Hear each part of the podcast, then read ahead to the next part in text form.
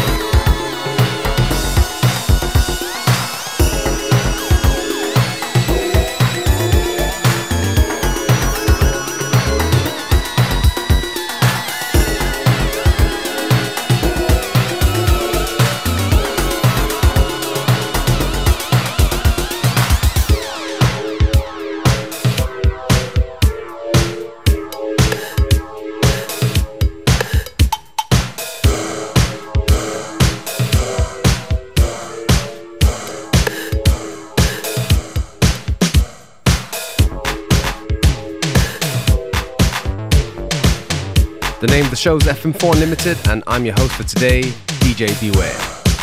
If you like the music we play, go onto our Facebook, FM4 Unlimited, where we publish the playlists shortly after the show.